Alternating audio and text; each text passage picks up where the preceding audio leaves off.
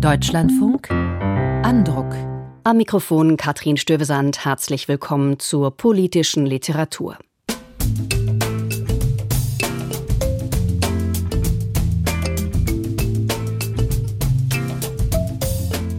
Radikalisierungsmaschinen war das erfolgreiche Buch der Extremismusexpertin Julia Ebner.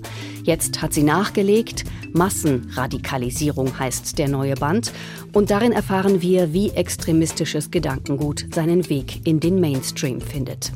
Ich spreche mit der ukrainischen Autorin und Verlegerin Katerina Mischenko, die ein Buch über ihr Heimatland im Krieg herausgebracht hat. Die Autorinnen und Autoren des Bandes schreiben über Zerstörung und Selbstbehauptung. Um Selbstbehauptung geht es auch im Buch von Gilda Sahebi. Die Journalistin beleuchtet die feministische Revolte im Iran. Außerdem heute bei Andruck ein Buch über den gescheiterten Hitler-Attentäter Johann Georg Elser, verfasst vom Historiker Wolfgang Benz.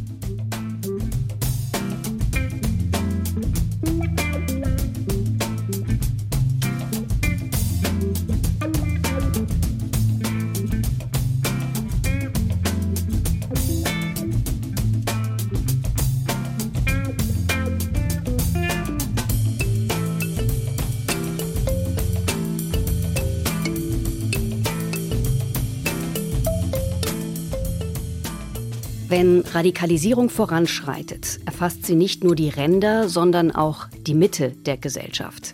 Das ist die eine Sicht der Dinge. Die andere ist, gerade die Mitte ist ja um Besitzstandswahrung bemüht und daher empfänglich für Impulse zu Abgrenzung und Radikalisierung. Hier hat sich demnach also nichts verschoben, sondern lediglich durch die aktuellen Krisen verstärkt. Die Extremismusforscherin Julia Ebner hat sich Phänomene wie die selbsternannten Querdenker angeschaut oder Incels, eine Internet-Subkultur von Männern, die sich für die Verlierer unserer Zeit halten. Mit Blick darauf, wie und warum diese Gruppen wachsen und ihre kruden Gedanken verbreiten. Massenradikalisierung heißt Ebners Buch, Untertitel Wie die Mitte Extremisten zum Opfer fällt. Christina Jansen hat das Buch für uns gelesen. Julia Ebner ist eine Frau mit vielen Gesichtern. Als Claire Lafeuille diskutiert sie in den Chatforen identitärer Rassisten mit. Unter dem Namen Alex Williamson schließt sie sich der frauenfeindlichen Incel-Community an. Als Maria Petrova ist sie in der Impfgegnerszene und bei QAnon unterwegs, einer Gruppierung, deren Anhänger behaupten, eine globale satanistische Elite ermorde Kinder, um aus ihrem Blut ein Verjüngungsserum zu gewinnen. Bizarres und Bedrohliches bringt Ebner so ans Licht und warnt davor, solche Phänomene zu unterschätzen. Als ich 2017 zum ersten Mal beitrat, hatte QAnon nicht mehr als ein paar tausend Mitglieder, die meisten davon in den USA. Ganz ähnlich steckten auch jugendzentrierte weiße identitäre Bewegungen wie White Lives Matter und toxische Männlichkeitssubkulturen wie die Manosphäre noch in den Kinderschuhen. Heute nehmen sie Einfluss auf die Politik, verändern die kulturellen Codes und drücken unserer Sprache ihren Stempel auf. Ihre Kampagnen haben Begriffen wie Feminismus, Diversity und Globalismus im öffentlichen Diskurs einen negativen Beigeschmack verpasst, während sie selbst Begriffe wie Freiheit, Demokratie und Menschenrechte gekapert und für ihre Zwecke umgedeutet haben. Welche Strategien Extremisten entwickelt haben, um den gesellschaftlichen Mainstream zu manipulieren, erläutert Ebner in ihrem Buch und erspart ihren Lesern dabei nichts. Über 300 Seiten begleiten wir die Autorin auf ihren Ausflügen in die finstersten Winkel des World Wide Web. Von Fake News Kanälen wie Breitbart, Compact, Sputnik oder Gateway Pundit bis in geschlossene Chatforen, zu denen nur Zutritt erhält, wer sich überzeugend als Gleichgesinnter ausgeben kann.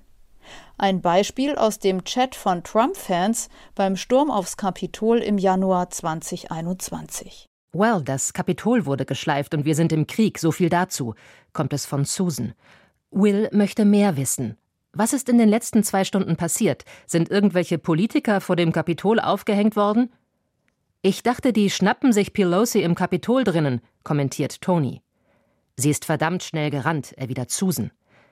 Die Grenze zwischen Gewitzel und Anstiftung zur Gewalt wird sehr dünn. Die kriegt den Strick als erste, schreibt Kevin. Und das liest sich in diesem Augenblick wirklich nicht mehr wie ein Scherz. Was derart hasserfüllte Menschen umtreibt und antreibt, erforscht Julia Ebner am Institute for Strategic Dialogue, einem unabhängigen Think Tank in London. Sie berät die Vereinten Nationen, die NATO, die Weltbank und Regierungen zu Extremismus und Terrorismus. Die Corona-Pandemie habe als Brandbeschleuniger gewirkt, schreibt die Österreicherin.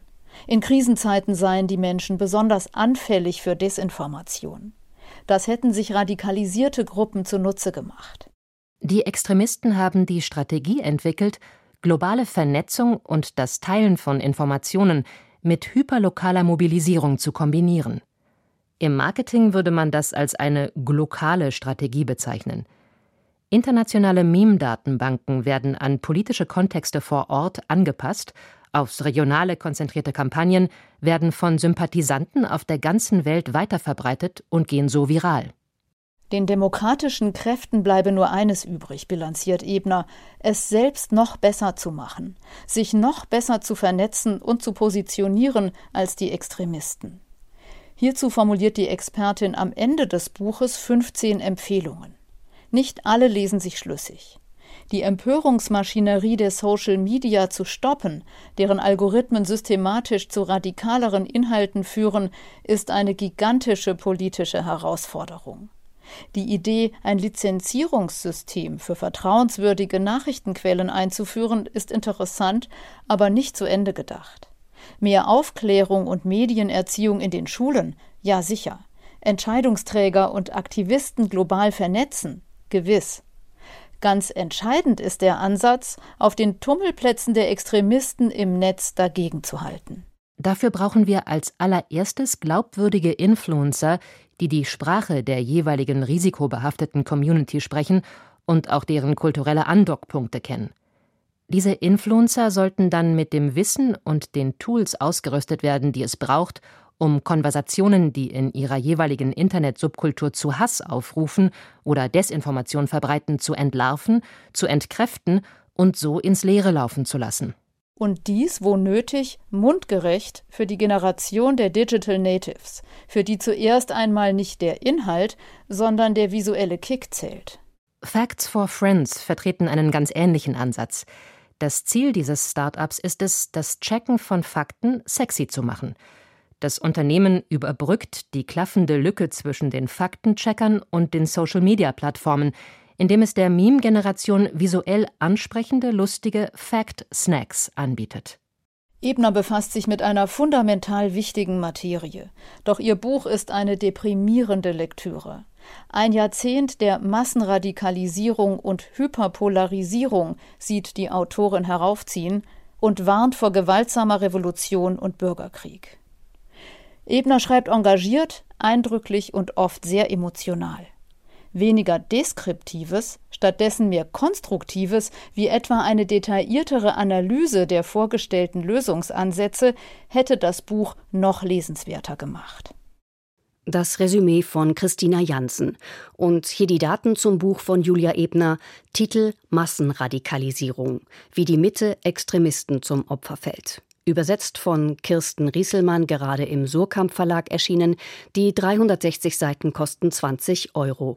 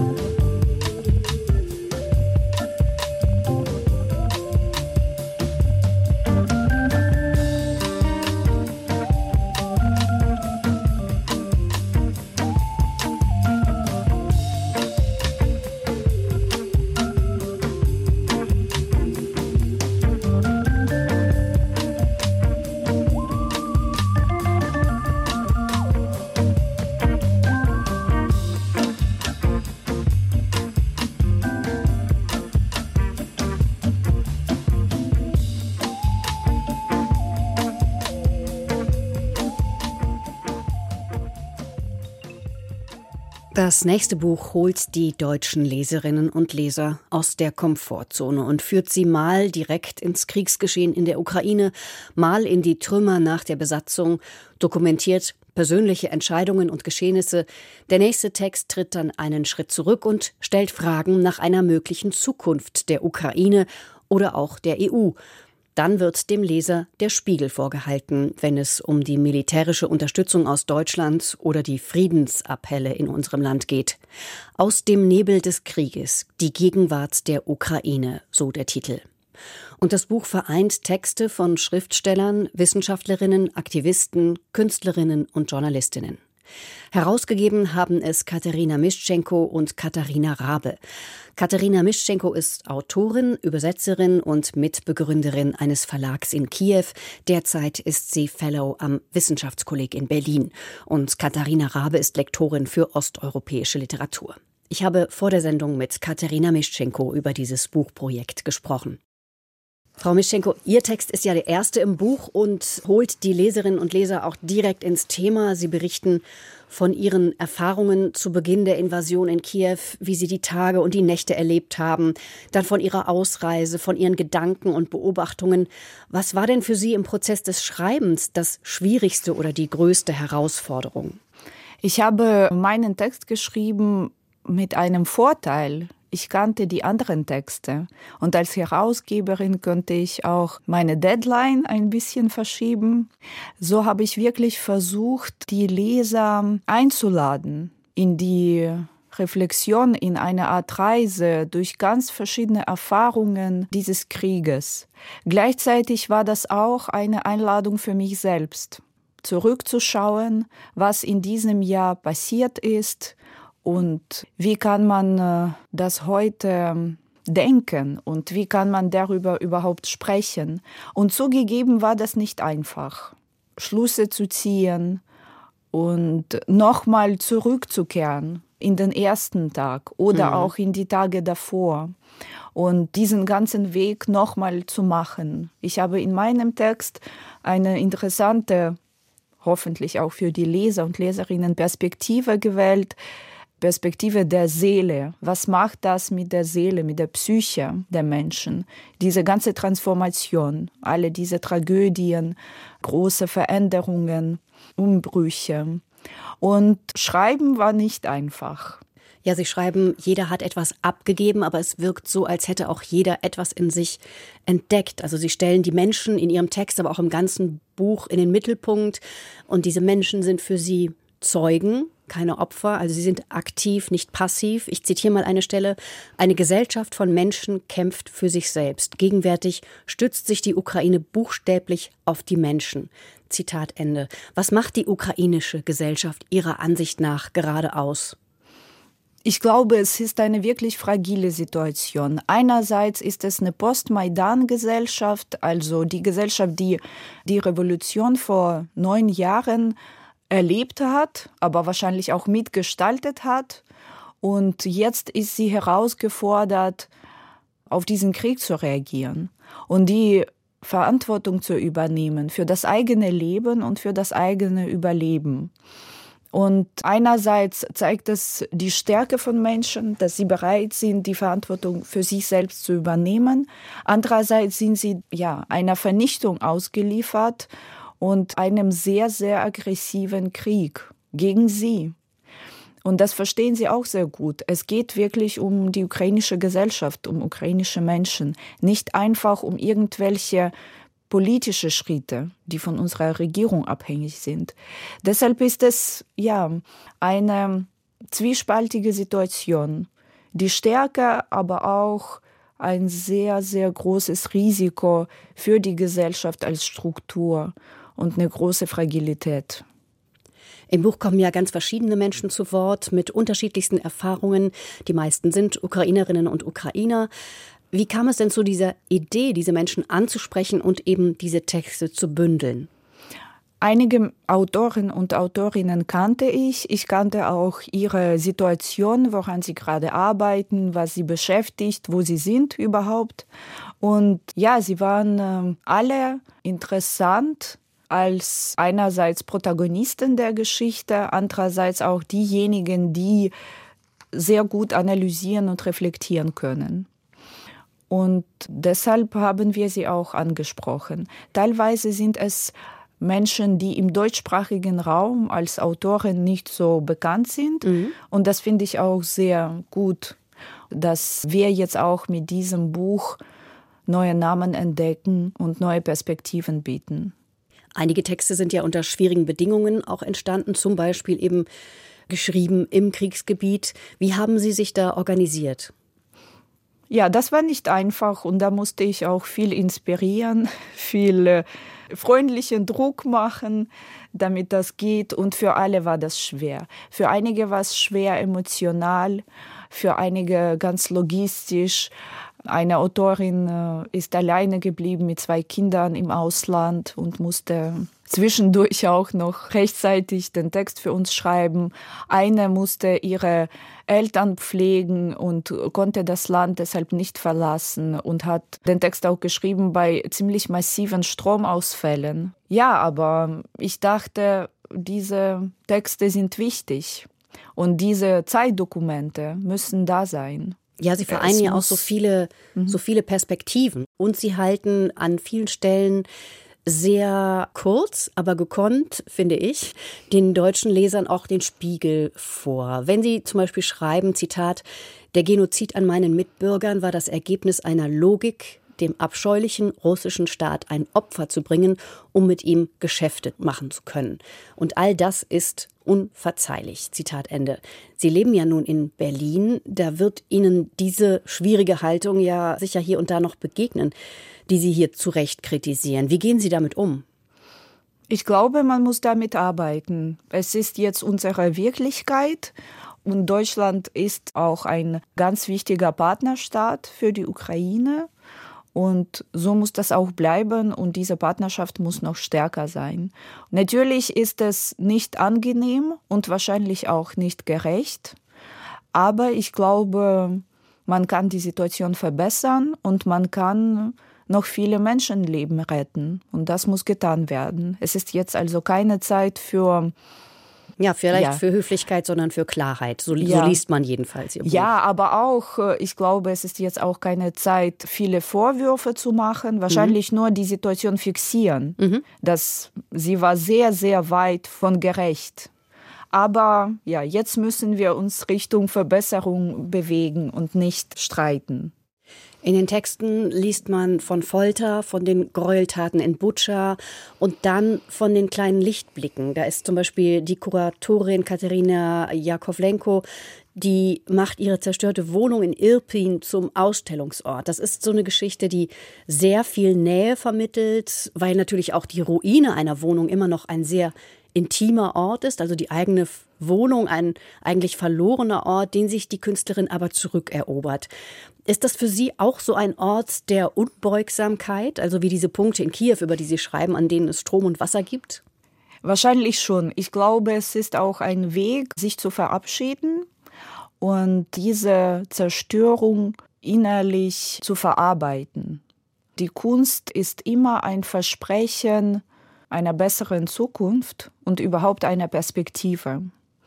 Deshalb ist es, glaube ich, eine sehr starke Geste, in diese Ruine, in diese ruinierte Wohnung wieder einzutreten und sie umzuwandeln, sie zu einem anderen, zum dritten Ort machen. Das bringt natürlich das verlorene Zuhause nicht zurück. Aber das ist eben der Punkt, es gibt kein Zurück und es gibt kein altes Leben. Und für viele wird es so sein, dass sie von Anfang an ihr Leben aufbauen müssen. Und die Kunst kann dabei eine große Unterstützung sein.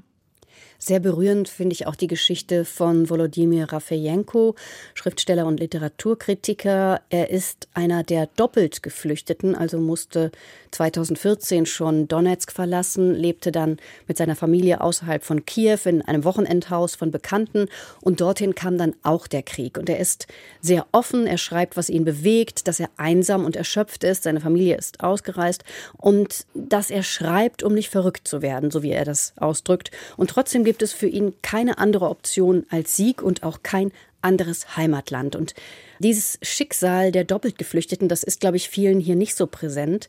Also für die ist ja jetzt schon seit neun Jahren Krieg. Glauben Sie, dass das jetzt international mehr wahrgenommen wird als in der ersten Phase des Krieges? Ich glaube schon, natürlich. Leider ist der Preis dafür eine unglaubliche Zerstörung und Brutalität der jetzigen Phase des Krieges. Aber andererseits ist es auch ein Fenster wahrscheinlich, das plötzlich offen ist für Geschichten und für Erfahrungen von Menschen aus anderen Kriegen, auch aus unserem Krieg vor neun Jahren. Aber heute wird auch mehr über die Erfahrungen im tschetschenischen Krieg gesprochen, in Syrien und all diese russischen Verbrechen sind plötzlich wieder ein Thema. So wie auch der Krieg in Jugoslawien.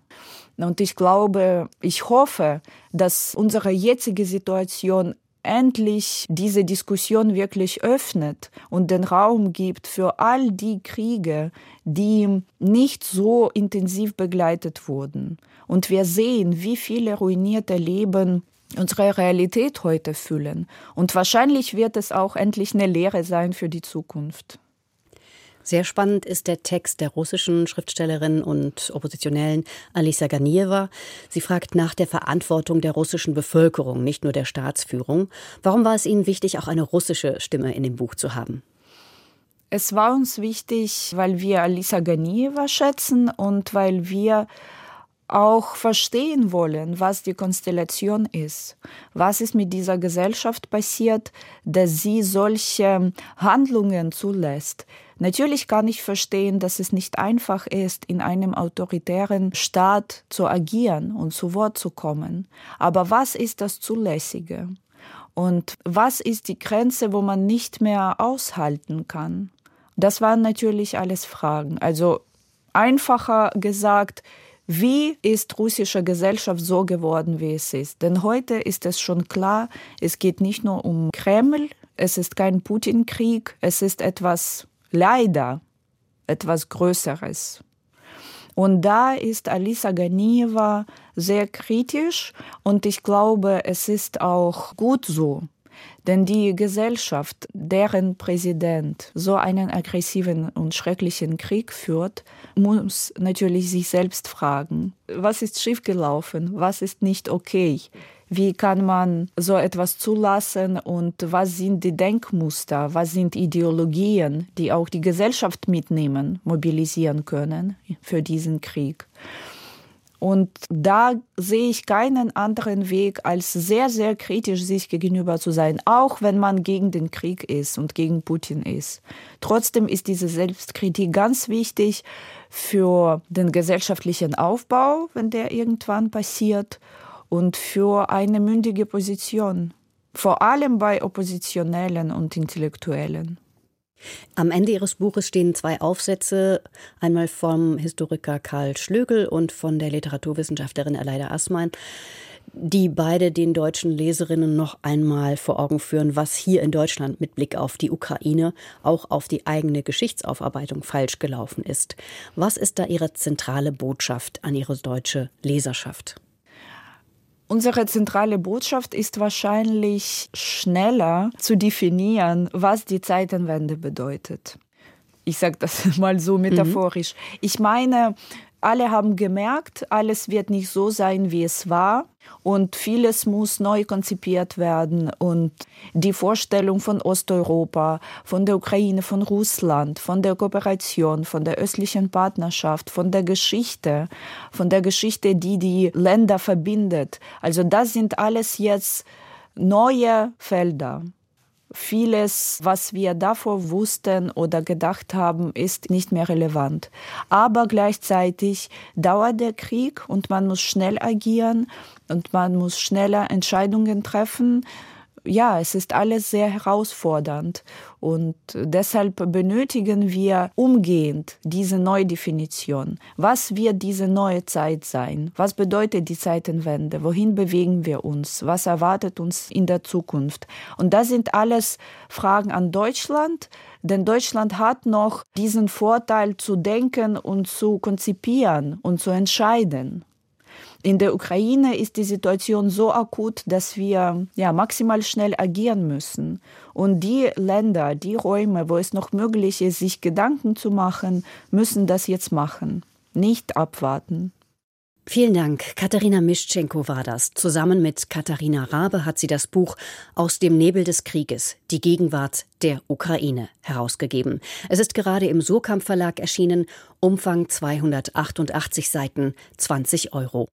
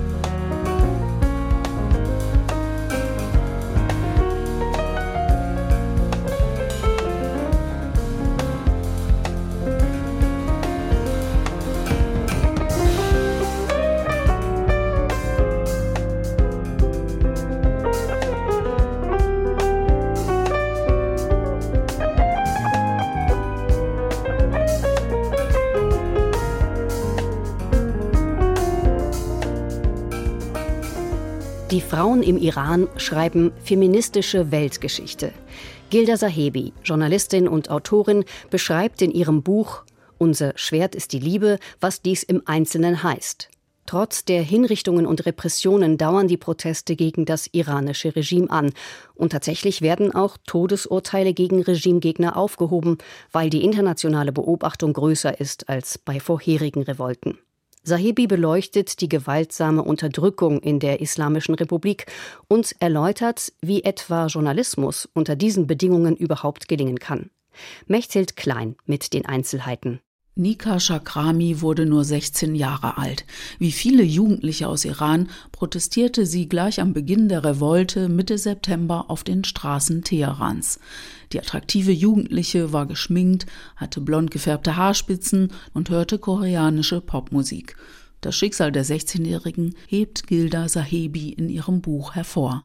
In der Nacht vom 20. auf den 21. September 2022 verschwindet Nika Shakarami. Etwa eine Woche später finden ihre Angehörigen das tote Mädchen in einer Leichenhalle. Nika Shakaramis Tod zeigt, mit welcher Perfidie und Brutalität die Machthaber selbst gegen die jüngsten Menschen in ihrem Staat vorgehen. Der Leichnam der Teenagerin war grausam zugerichtet. Sie wurde vergewaltigt, die Zähne ausgeschlagen. Die Bilder gingen durch die sozialen Medien. Eine ähnliche Gewalt, wie sie auch die Kurdin Mahsa Amini erlitten hatte, bevor sie ins Koma fiel. Die Frau, deren Schicksal die Proteste wachsen ließ. Die Polizei bedrängte die Eltern, deren Kinder verschwunden waren. Sie sollten Stillschweigen bewahren. Doch CNN-Journalisten erfuhren, dass bewaffnete Milizen auch dieses Mädchen verschleppt, gefoltert und getötet hatten. Wie so oft behauptete das Regime, dass das Mädchen Suizid begangen hätte. Eine Geschichte, die der Staat immer wieder verkündet, um die eigenen Morde zu vertuschen. Die Getöteten seien krank gewesen oder hätten sich selbst umgebracht. Nachdem einige Wochen Proteste ins Land gehen, beginnen junge Menschen deswegen vorsorglich Videos aufzunehmen. Nein, sie sind weder körperlich noch psychisch krank. Sie haben auch nicht vor, Suizid zu begehen. Diese Videos sollen später dazu dienen, die Lügen des Regimes zu widerlegen, falls sie getötet werden. Die Schicksale der vielen Protestierenden, die erst in den 2000er Jahren geboren wurden, gingen durch die Presse. Gilda Sahebi verfolgt in ihrem Buch die Details und versucht wenigstens einigen Verschleppten und Ermordeten eine Stimme zu geben. Der Titel ihres Buches Unser Schwert ist die Liebe ist eine Liedzeile des iranischen Rappers Tumaj Salehi. Wegen seiner regimekritischen Songs wurde er festgenommen und gefoltert. Seit Monaten sitzt er in Isolationshaft und medizinische Behandlung wird ihm verweigert. Die Journalistin Gilda Sahebi hat ihr Buch dem iranischen Volk gewidmet. Sie hat selbst iranische Wurzeln. Mehrere ihrer Familienmitglieder saßen in der Khomeini-Zeit im Gefängnis. Sahebi hat mit bekannten Menschenrechtsanwältinnen gesprochen. Mit Shirin Ebadi, der Friedensnobelpreisträgerin im englischen Exil, und mit der Anwältin Nasrin Sotoudeh, die zu 38 Jahren Haft verurteilt wurde und derzeit im iranischen Gefängnis sitzt. Als sie einmal auf Hafturlaub war, sagte ihr Sotoudeh, wie das Regime auf die Frauen blickt. Dieses Regime fußt buchstäblich auf der Unterdrückung der Frauen. Vom ersten Tag an hat auch eine der Parolen der neuen Machthaber der Revolutionsregierung entweder Tuch auf den Kopf oder Schläge auf den Kopf unmissverständlich klargestellt, dieses Regime macht die Unterdrückung der Frauen zu seiner Daseinsgrundlage. Und wer Frauen die Freiheitsrechte verwehrt, verwehrt sie auch Kindern, folgert Sotoudeh. Ja, wenn bei den Protesten auch Kinder sterben, dann meist nicht durch vermeintliche Querschläger. Es wird gezielt geschossen. Und auch hier wollen Sie, die Machthaber, eine Botschaft senden. Ich bin zum Erhalt meiner Macht bereit, wirklich jede rote Linie zu überschreiten. Mit solchen Mitteln lassen sich Menschen demoralisieren, seelisch und psychisch tief treffen. Die Schilderungen von Sahebi gehen unter die Haut. Zu Wort kommen auch Frauen, die nur durch Zufall ihrer Hinrichtung entkamen. Und es waren zwei Journalistinnen, die das Schicksal von Gina Mahsa Amini bekannt gemacht hatten. Dafür sind Niloufar Hamedi und Elaine Mohammadi bis heute im Gefängnis. Im Iran glaubt heute kaum jemand der Staatspropaganda. 15 bis 25-Jährige informieren sich auf internationalen Social-Media-Plattformen wie TikTok oder Instagram. Sahebi übt Kritik an der Politik des Westens. Wenn sie von Mullah-Verstehern in Deutschland spricht, meint sie das nicht als Kompliment.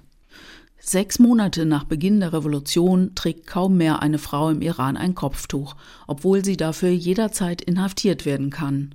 Gilda Sahebi schildert brutale Details, sammelt verschiedene Stimmen und ordnet die politische Entwicklung für das deutsche Lesepublikum ein.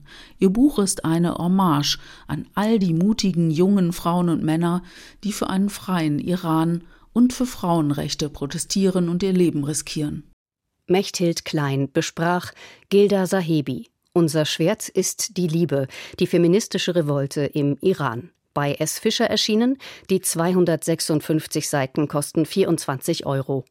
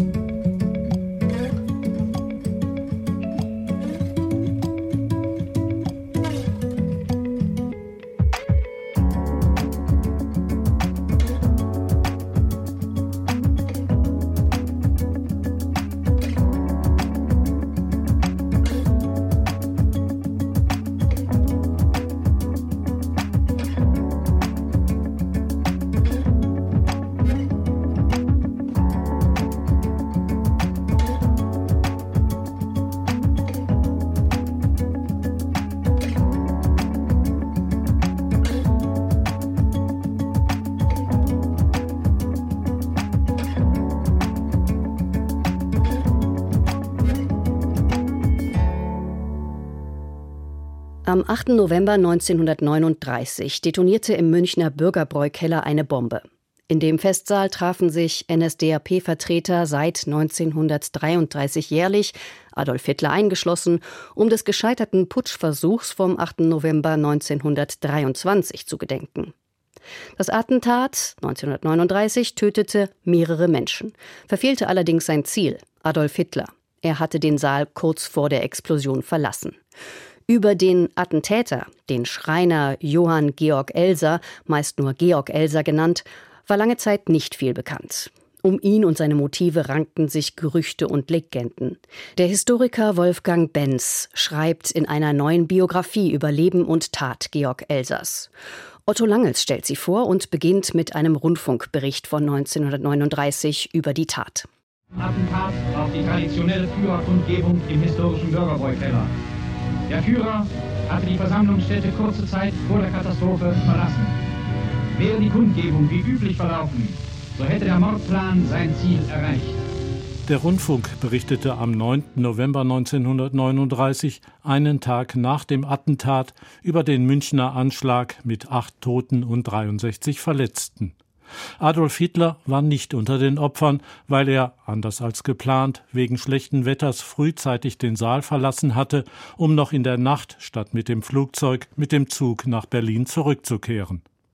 Es war ein perfekter Plan gewesen, den der Schreiner Johann Georg Elser aus dem schwäbischen Königsbronn akribisch geplant und langfristig vorbereitet hatte.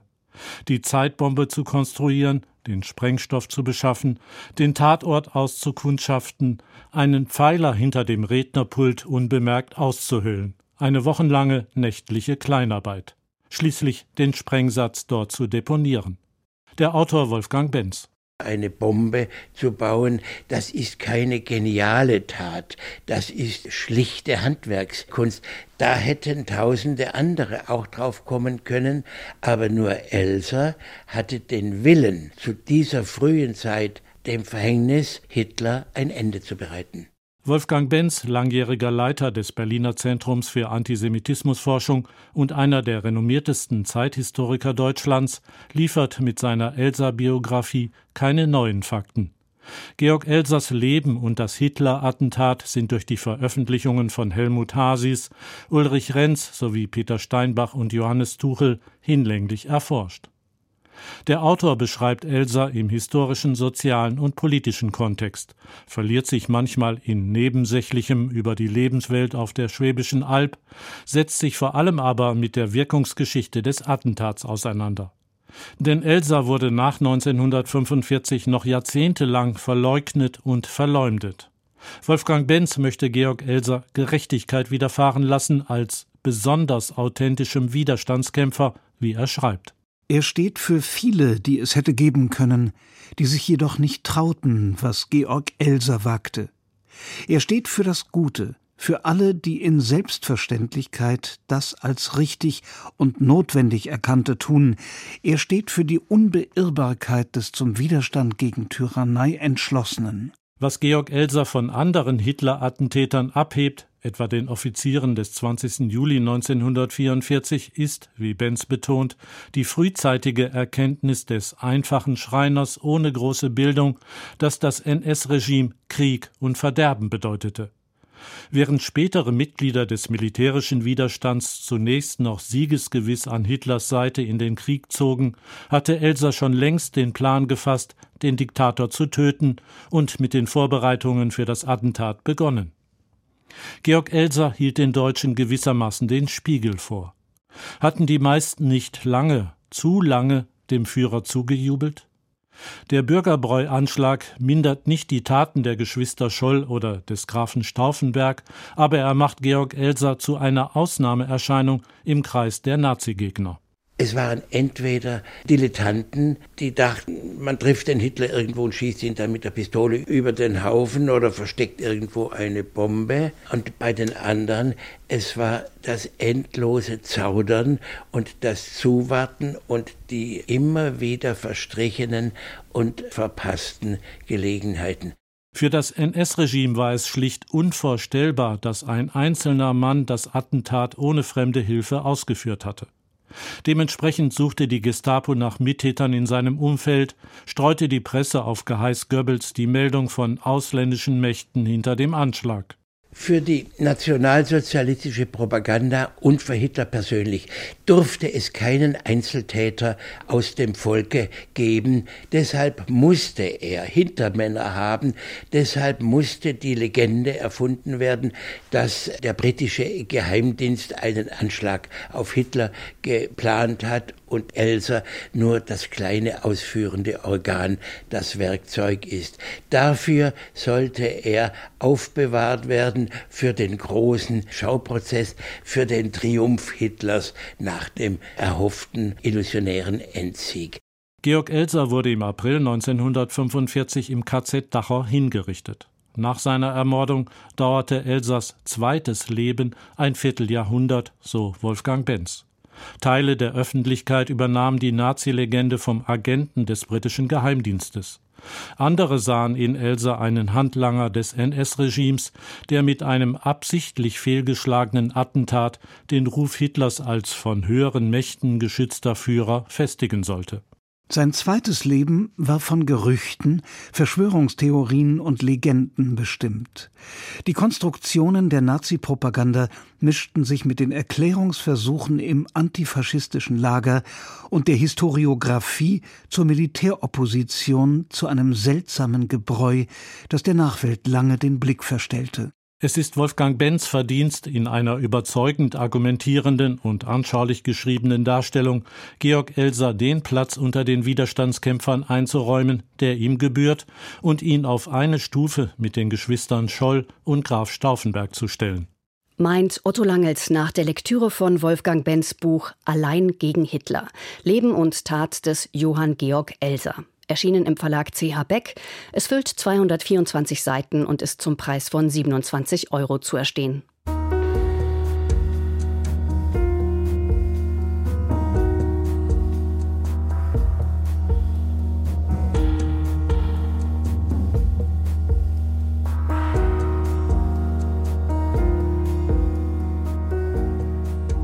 Andruck gibt's wieder am kommenden Montag. Unsere Rezensionen finden Sie auch in der DLF Audiothek App, beziehungsweise Sie müssen sie einmal suchen und können sie dann unter dem Menüpunkt Mein Radio abonnieren. So auch die Rezensionen unserer anderen Buchsendungen Büchermarkt und Lesart. Mein Name ist Katrin Stövesand. Ich danke fürs Lauschen und wünsche einen schönen Abend.